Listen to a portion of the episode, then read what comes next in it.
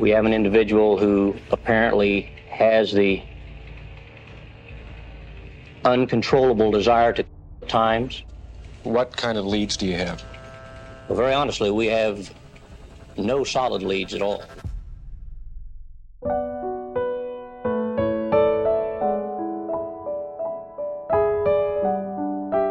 嗨，大家好吗？欢迎收听《黑天鹅》。上一集 我们讲到，Dennis Rader 作案后，隔天自己打了电话报警，因为他预估受害者的同事起码要一两天没看到他去上班才会起疑心。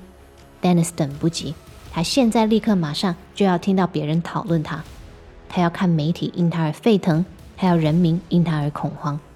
如此的自大是他的特征，也是他衰败的开始。这一集我们继续讲解连环杀手 BTK。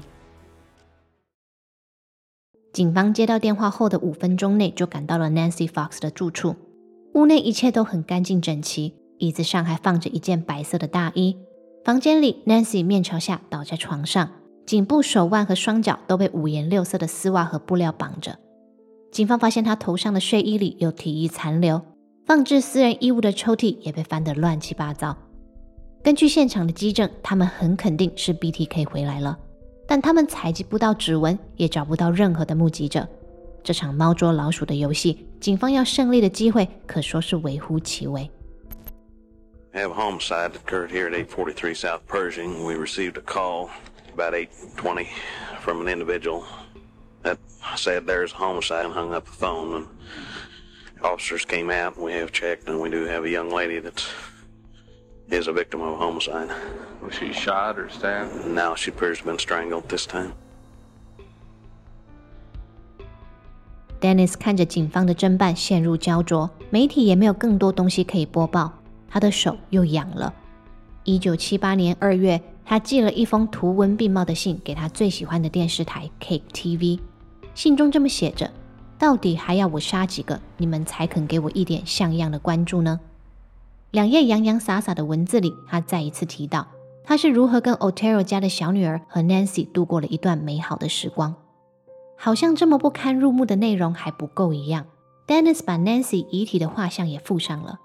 信的最后强调自己已经夺走了七条人命，以后还会有更多。这看的所有人是瞠目结舌、背脊发凉。面对这样的挑衅，警方决定正面回应。一九七八年二月十号，警方对外召开记者会，由局长亲上火线，向大众宣布威奇塔出现了一名连环杀手。他希望大家能保持警惕，小心安全，同时也希望借着给予歹徒想要的名声和重视，能引诱对方继续跟警察保持沟通。这个时候，在电视机前的 Dennis 见到警方为他弄了这么大个场面，他开心极了。I knew they would say something about it on TV. you know, BTK sent us a letter. That was an extremely big high, I can tell you that. Along my childhood, I've always felt like I was an underdog. And that, uh, somewhere along the lines of getting a high of recognition, I think it's like the movie stars and stage people, they see the picture in a newspaper or a story about them. I think they get a rush on that. 不过记者会后好几周甚至好几个月过去了 ，BTK 都没消没息，大家都在猜他是怎么了？是被抓了吗？还是卧病在床出不了门呢？其实真正的原因是 Dennis Rader 的女儿在那年出生了，他现在除了有一个三岁的儿子要顾，还多了一个宝宝得养。一样，他忙。接下来的好几年，Dennis 都靠跟自己玩游戏来克制想犯案的冲动。幸好他的工作会需要出差，每次住旅馆的时候就是他的派对时光。在那里，他能够恣意幻想，不怕受别人打扰。That's when the motel party started. A lot of times I'd have pictures of the girls and uh, go through that, lay them out, rearrange them, look at them, or bring things out from the hidey holes of my collection that I got from victims. I'd work up a sexy frizzy by uh, doing each 那些被发现会家破人亡的秘密，Dennis 都藏得很好。作为父亲的职责，他也丝毫没有怠惰。社区服务，像是自愿带童军队扎营、参加教会活动、做慈善等等的，他也一样都没有落掉。乍看之下，他还真的是个模范爸爸、模范公民。不过这些就算骗得了别人，也终究骗不过他自己。他至始至终都想要沉沦，只是在等待一个时机而已。五十三岁的 Marine Hedge 是 Dennis 的邻居，他们俩的房子仅有六户之隔。前年丧偶的 Marine 现在大部分的时间都一个人住。他很友善，也喜欢园艺。Dennis 带着女儿散步的时候，如果在前庭与他对到眼，他们都会互相挥手打招呼。但丧心病狂的 Dennis 早就默默地为这位邻居取了代号，因为他在医院里的咖啡店上班，所以 Dennis 叫他 Project Cookie 饼干计划。一九八五年四月二十七号那天是礼拜六，Dennis 带着自己的儿子和一群小毛头去童军露营。晚上八点半左右，他借口身体不舒服要回市区拿药而离开了营区。接着，他开车到一间酒吧，故意把啤酒泼在自己身上，假装喝醉了，再让计程车载自己回家。快接近社区的时候，他就请司机停车，说他得要下车走走，回到家才不会浑身酒气。随后便徒步走到了 Marine 的住处。他依照惯例剪断了电话线，并潜进屋子里。不一会儿，Marine 回来了。同行的还有一位男性友人，Dennis 熟人的躲进衣柜里。不过这一躲就是两个小时。那位男性友人离开的时候已经凌晨一点。Dennis 接着又再多等了一下，等到 Marine 熄灯上床睡觉，他才从衣柜出来。行凶得逞后，他开着 Marine 的车，带着遗体去了自己平时帮忙管理的教会。在这神的殿堂里，他跟 Marine 玩起家家酒。他给 Marine 摆姿势，帮他拍照。最后，Dennis 在幻想的国度中放飞了自我。此时天已经快亮了，Dennis 赶紧将地下室收拾好，带着 Marine 离开。最后，他把 Marine 埋在郊外的一个沟渠里，并将车子弃置在不同的地方。接着，他换一换衣服，赶回童军营的营地，继续带小孩。Had a taxi take me out to Park City. Uh, had my kit with me as a bowling bag. All right, that was Park City in Sedgwick County, Yes, sir. Kansas. Uh-huh. All right, you had the taxi take you to Park City. What happened then? Uh, there, I asked, I, I uh, pretended that I was a little uh, drunk. I just took, I just took some beer and forced it around my mouth, and the guy could probably smell the alcohol on me. I asked, told him to let me out so I could get some fresh air, and I walked from where the taxi let me off over to her house. All right, where does she live? Uh, 62, 42, 54, 62, 54, 62, 54, What was North that? Independence. Dennis 搞了这么一大圈，其实都是为了制造不在场证明。毕竟是住在同一条街上的邻居， 他知道如果不小心一点，势必会引火上身。事实证明他是对的。Marine 的遗体十天后才被人发现，而因为距离上一次 BTK 犯案已经过了七年多，即使警方在现场拾获了打劫的丝袜，他们也未曾真正将此案与 BTK 连接起来。Marine 的新闻随着时间变成了一桩悬案，Dennis 则继续在人群中窥视着他的猎物。一九八六年九月，这头披着羊皮的狼已经悄悄地准备好再一次出击。Project Piano 计划代号钢琴。二十八岁的 Vicky Wegerly 跟丈夫育有两个孩子，她的生活作息很规律。平日送完女儿上学，她就会在家照顾两岁的儿子。Vicky 喜欢音乐，喜欢弹钢琴。每次 Dennis 来她家观察她的时候，都会听到悠扬的琴声。所以就这样，他成为了 Project Piano 钢琴计划。一九八六年九月十六号，礼拜二早上大约十点，Dennis 来到了 Vicky 家。他身穿制服，头上戴着工程帽。为了逼真，他还在上面贴了电信公司的贴纸。接着，他以检查线路为由骗 Vicky 开门。Vicky 虽然觉得有点奇怪，但还是让他进屋了。Dennis 走到电话那里，假装拨弄了一下，然后趁 Vicky 转过身去看小孩的时候，掏出武器，并强压着他进房间行凶。Vicky 用尽全身力气抵抗，两人几乎是打了起来。最后，Dennis 的脖子被抓伤，而 Vicky 终于松手，合上了眼睛。Dennis 知道午餐时间 Vicky 的丈夫会回来吃饭，所以他没有久留，只是速速拍了几张照，拿走 Vicky 的一些私人物品之后就离开了。Wrapped the stocking around her neck? Yes. What happened then? I rearranged her clothes a little bit and took some quick photos. I think three of them, if I remember. And then uh, after that, I, there was a lot of commotion. Uh, she had mentioned something about her husband coming home. Uh, so I got out there pretty quick. The dogs were raising a lot of cane in the back. Uh, the doors and the windows were all open to the house. A lot of noise when we were fighting. So I left pretty quickly after that. Put everything in the briefcase and had her. I'd already gone through her uh, purse and got keys to the car and use their car for my getaway car. 十点五十分，Vicky 粗神经的丈夫回到家，看到两岁的儿子自己在地上玩，还以为老婆可能是有急事出门去了。他也没多想，就在餐桌那儿边吃午餐边等老婆回来。直到四十分钟后，他才在卧室里发现了 Vicky。警方获报后赶到现场，发现 Vicky 的手和脚遭到捆绑，倒卧的位置正好在床和墙壁的缝隙之间。因为是房间的视觉死角，丈夫才没能早一点察觉。救护人员将 Vicky 送往医院急救，但她到院以前就已经没了呼吸心跳。而 Vicky 的丈夫也立刻升格成为头号嫌疑犯。即使后来警方因证据不足没有将他起诉，但十多年来外界对他的质疑不曾停止过。他可以说是此案彻头彻尾的苦主。反观 Dennis Rader，他在把别人搞到家破人亡的同时，自己倒是过得逍遥自在。他照样参加教会，照样带儿女们去钓鱼，照样扮演着所有人眼中称职的好爸爸。他在每一个角色之间切换自如，也从来没有人对他起过疑心。这些成就都喂养着他内心的优越感。但一九八八年，Dennis 因工作表现不佳遭到安保公司辞退，受到打击的他又开始躁动了。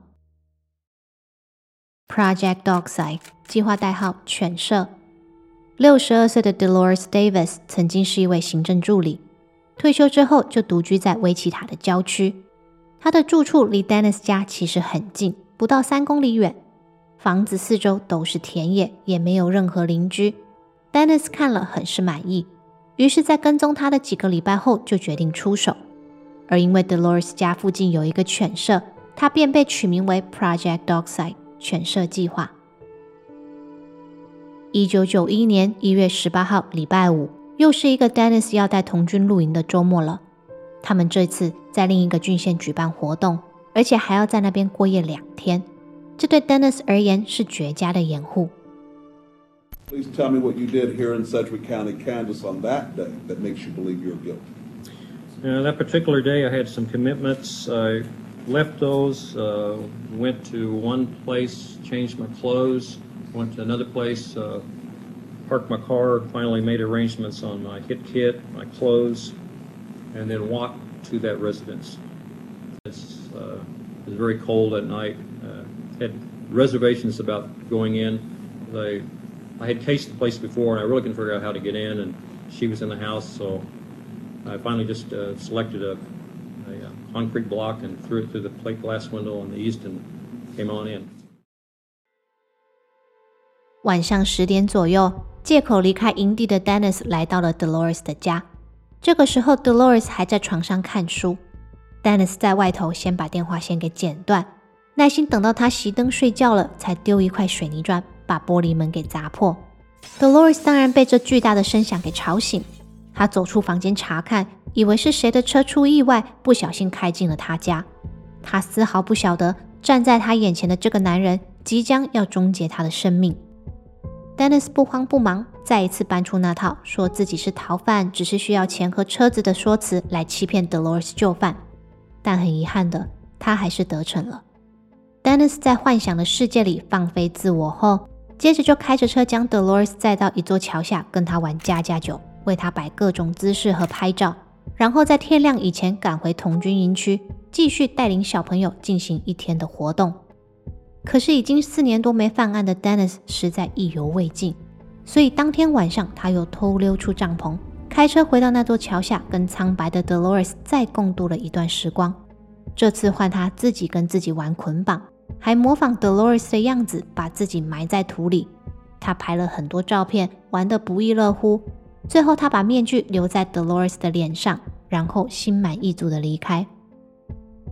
十几天后，一名遛狗的男子在桥下发现了 Dolores，他的手脚被绑，脸和睡衣都遭到动物的啃咬，旁边的泥土地上还躺着一个面具。警方认为凶手很可能是 BTK，但别人模仿犯罪的可能性也不是没有。不管他们怎么推测，缺乏线索是不争的事实。Dolores 的遇害最终成为另一桩存在警局档案夹里的冷案。All right, you put her in your car. In her or car. the car. Her car, Car, uh-huh, car. the trunk of her car. uh-huh. What happened then? Uh, I really had a commitment I needed to go to, so I moved her to one spot, took her out of her car. This gets complicated. Then the stuff I had, clothes, gun, whatever, I took that to another spot in her car, dumped that off. Okay. Then took her car back to her house. Uh, left that. Let me think now. Okay. In the interim,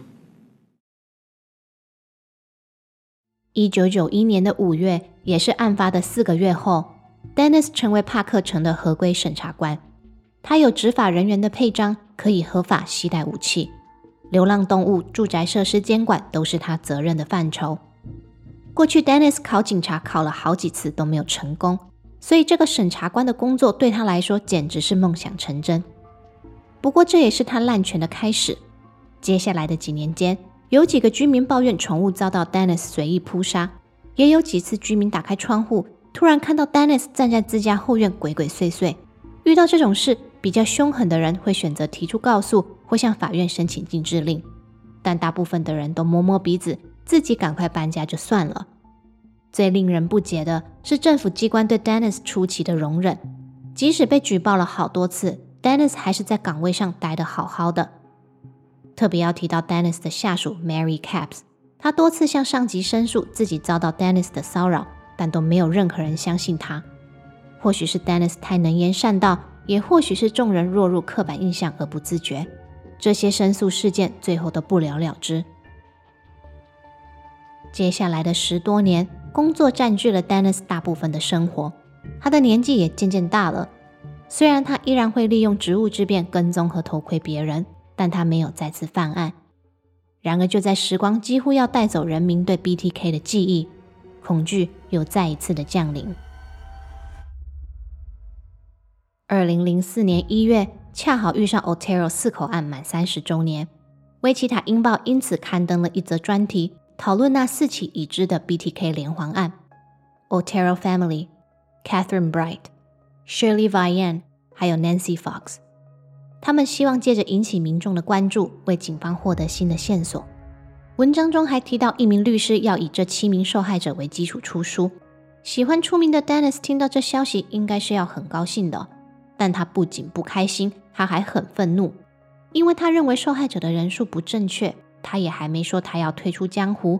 这本书的内容这么不伦不类，肯定会毁掉他的名声。所以 Dennis 决定自己写信到报社，把话说清楚。二零零四年的三月十七号，维奇塔英报收到一封署名 BTK 的信封，里头的白纸上印着三张拍立得和一张驾照。照片上的女性躺在床旁边，她的衣衫不整，手脚被绑，而驾照上面的名字是一九八六年遇害的 Vicky Wiggily。这封信件立即引起了警方的注意，因为当年警员们赶到 Vicky 家时，她已经被当成伤者送医急救，因此现场没有任何人拍摄到遗体的照片。这三张拍立得很显然是凶手自己的存底。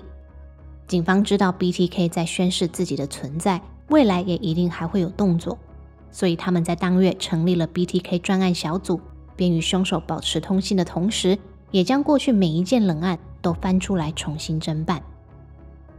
接下来的几个月，报社和电视台都陆陆续续收到 BTK 的信件和包裹，内容物也是一次比一次惊悚，一次比一次戏谑。例如，他声称自己已经找到下一个目标，威胁警方他随时都会下手。 或是寄给他们受害者被绑的手绘图，什么诗、什么自制的卡牌啦，反正把戏一堆。He will send us pictures of himself in four different locations of where he's tied up to trees in practice auto, where he's actually buried himself in a grave. We have Polaroids of him dressing up with his dolls and tying them up, taking pictures of himself and the dolls in a mirror. Uh, that I mean, that was part of his fantasy life. 但当中最令人不齿的就是那些模仿受害者模样的娃娃。二零零四年十二月十三号，一位民众在公园里发现了个塑胶包裹，打开看到里头有只芭比娃娃和一张驾照。娃娃的样子很不对劲，他的手脚被绑住，下半身衣服失踪，驾照上还写着 Nancy Fox 的名字。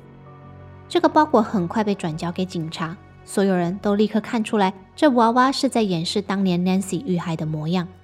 尽管义愤难平。但包裹里里外外都查不到任何一枚指纹，警探们也无从追查起它的源头。二零零五年一月，另一个相似的包裹又出现了。电视台接到匿名通报，说某条路上的电线杆下方有一个麦片盒。警方赶到后打开一看，里头又是一只娃娃，而且娃娃脖子上的绳索还挂着一个玩具水管。这是在模仿谁？大家都心领神会了。不过电视台也再另外收到了一张 BTK 的明信片，上面说还有一个包裹放在商场呢，温馨提醒大家不要忘记去拿。警方得知这个消息，立刻与该商场联络，才发现包裹原来是被其中一名员工当成垃圾丢掉了。警方成功把包裹捡回来以后，在里面发现了一张字条。Inside of it, it had um, a doll and some jewelry. and it also had a note uh, inquiring whether or not he could communicate with the police by floppy disk without us being able to trace it. In fact, he wrote, Be honest, and asked us to reply through the newspaper uh, to his question. And of course, we responded by running an ad in the paper, which he asked us to do, Basically telling him we can't trace a floppy disk, which we knew, of course, was inaccurate. 他问警察说：“如果我们用磁碟片通信的话，你们追查得到我吗？要诚实哦。接着，他要警方在报纸广告上给他发暗号回复。啊，警方当然说谎啊。照理来说，一个通缉犯不应该相信警察说的话吧？但是 BTK 信了。二零零五年二月十六号，电视台真的收到一个紫色的磁碟片，警探们简直不可置信。他们手刀奔过去电视台，把磁碟片拿回来放入电脑分析。不用三分钟，他们便查到微软系统的注册地点就在威奇塔的路德教会。更棒的是，连文件编辑者叫 Dennis 也大大字写在那里了。如果是三十年前，要在一个城市里找一个叫 Dennis 的人，肯定还是有难度的。但在二零零五年，电脑已经很普及，警探们只要在 Google 一下，躲了警察三十年的 BTK 连环杀手就会原形毕露。司法真的能制裁这个恶魔吗？BTK 在法庭里又说了什么，让受害者家属愤而离席呢？下一集我们继续讲解连环杀手 BTK。